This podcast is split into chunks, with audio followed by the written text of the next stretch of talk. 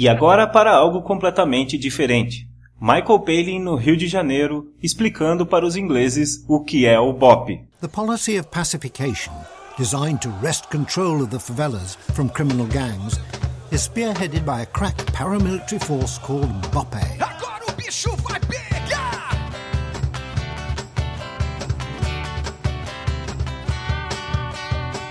Sim, meu camarada, porque hoje, dia 5 de maio, é aniversário de Michael Palin, o único membro do Monty Python que já veio pro Brasil. Haha, olha só! O aniversário de Michael Palin é um dia depois do Star Wars Day. Que bonito! E dois dias antes do meu aniversário. Que bonito também! E é por isso que o Pythoniano 18 é totalmente dedicado a ele, Michael Palin.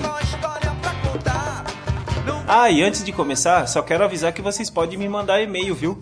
Com críticas, sugestões, papagaios mortos, que vocês quiserem, não se façam de rogado. O e-mail é contato@andartolo.com.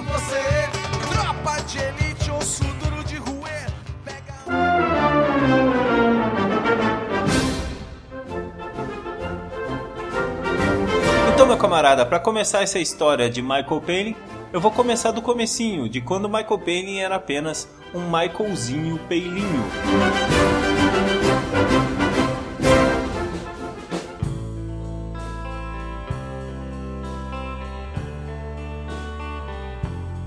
Michael Edward Palin é o seu nome completo.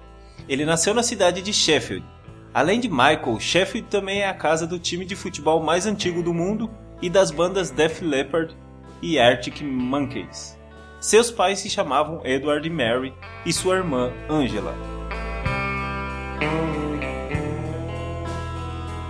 Hoje em dia, Palin tem uma personalidade completamente introvertida por causa do relacionamento conturbado que ele tinha com o pai, que era muito severo e intimidante. Em uma entrevista, Michael contou que seu pai era gago, e ele disse que acha que sua irritação era causada pela gagueira dolorosa. Segundo Michael, eu não diria que tinha medo do meu pai, mas eu nunca me senti totalmente confortável com ele. Quando tinha 5 anos, teve a sua primeira experiência como ator. O seu primeiro papel na escola foi um papel feminino na peça Um Conto de Natal, de Charles Dickens. Aos 10 anos, ele escreveu um monólogo cômico e recitou uma peça de William Shakespeare, onde fez todos os personagens e apresentou a sua mãe.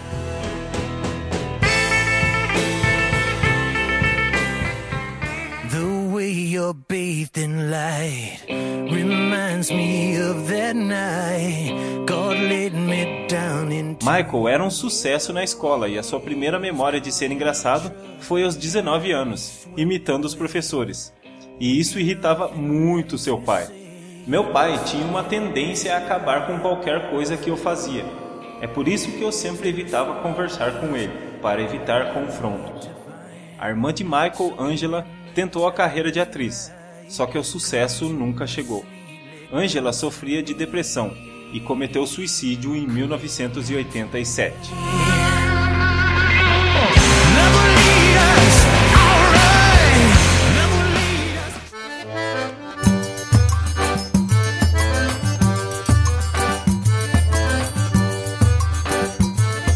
Na Universidade de Oxford, onde estudava história contemporânea, Michael Palin conheceu Terry Jones e logo viraram grandes amigos. Até hoje eles são amigos. Aí eles conheceram Graham Chapman, Eric Idle, Terry Gilliam e John Cleese. E o resto é história que eu não vou contar aqui porque o foco é apenas o Michael Palin.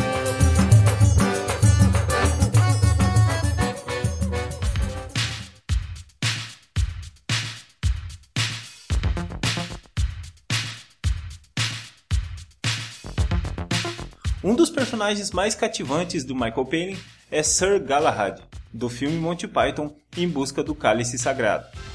No Monty Python, quem escrevia algum sketch acabava interpretando o personagem principal, e foi Palin quem escreveu as partes de Galahad, o casto.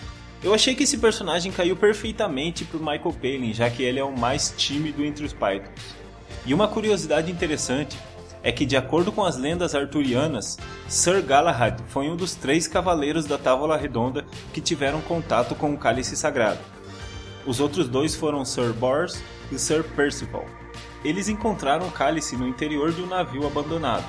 Assim, Galahad pediu a Deus que levasse sua alma, pois sua missão já estava cumprida. Ai que lindo isso. Percival passou o resto dos dias como eremita e Bors voltou a Camelot para contar a história. Outra curiosidade interessante é que no filme Em Busca do Cálice Sagrado, Michael Palin foi o Python que mais interpretou personagens. Foram 12 no total. Ele interpretou o Sir Galahad Ocasio, o soldado que discute sobre o voo das andorinhas no comecinho do filme. Ele interpretou também Dennis, aquele camponês que discute política. Ele interpretou um aldeão fuçando na lama, um cavaleiro cantando a canção de Camelot, a cabeça direita do cavaleiro de três cabeças, o rei do castelo do pântano, um convidado do casamento do castelo do pântano, o assistente do irmão Maynard, o principal cavaleiro que diz Ni! Ele interpretou também um cavaleiro francês qualquer lá, aqueles que insulta, e também interpretou o narrador. Agora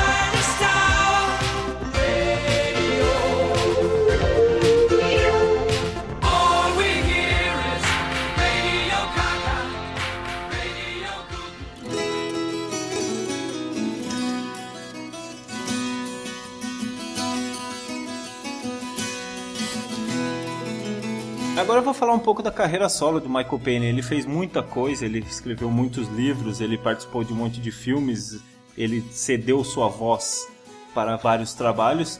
Só que eu vou citar aqui apenas algum de seus trabalhos. Se vocês tiverem curiosidade, podem procurar no site ou até pode mandar e-mail para mim perguntando mais coisas sobre eles que eu contarei.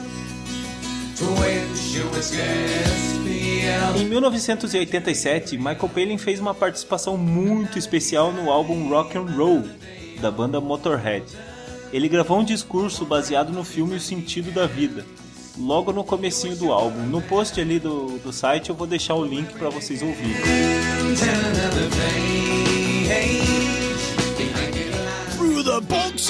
Em 1982, ele escreveu e estrelou o filme The Missionary, que em português ficou Um Missionário em Apuros. É um filme legalzinho, até vale pela curiosidade, assim, não é uma coisa maravilhosa, mas nada se compara a essas duas séries que eu vou contar agora.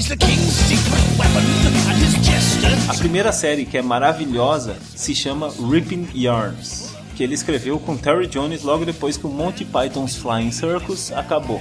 Essa série, ela sim, é bem engraçada e dá pra achar fácil no YouTube alguns sketches.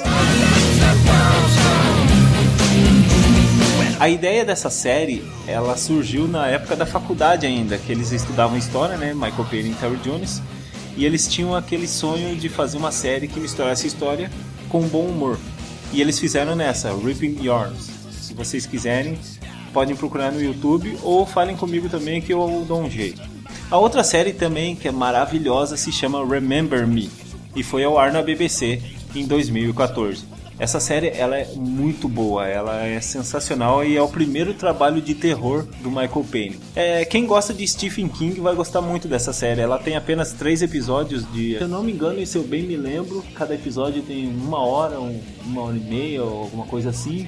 Ou se eu bem me engano, eu já nem me lembro. Essa série não tá no YouTube, e eu não sei se é fácil de achar, mas quem quiser também manda um e-mail para contato@andartolo.com que eu dou um jeito de vocês assistirem.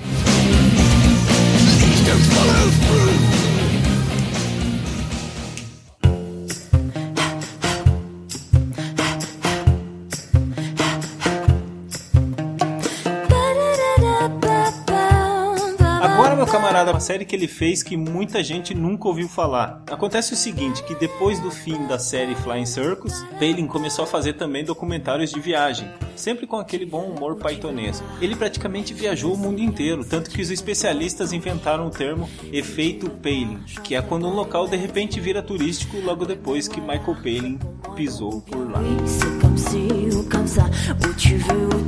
Ele sempre dizia que queria suprir uma lacuna em suas viagens, e pasmem, essa lacuna era o Brasil. Foi então que em 2012 ele amanheceu, pegou a viola, botou na sacola e foi viajar. Essa viagem virou o documentário Brazil with Michael Palin, onde Palin conheceu a festa do Bumba Meu Boi em São Luís do Maranhão, as Cataratas do Iguaçu, Recife, Salvador, Rio de Janeiro, Brasília, Blumenau, Paraty, São Paulo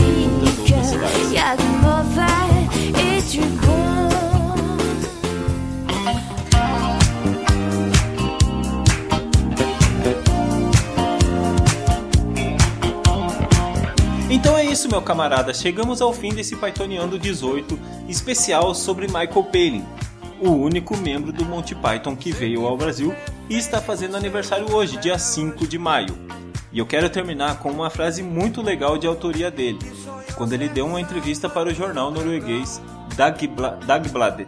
Dagbladet. Na ocasião, ele estava lançando um livro chamado A Verdade, The Truth. E o repórter perguntou se esse livro não era totalmente contrário do que o Monty Python defendia. E então, Michael Palin respondeu: Absolutamente. O Monty Python virou o mundo de cabeça para baixo. Nós fizemos tudo o que nos disseram que não poderíamos fazer. Do seu Salvador.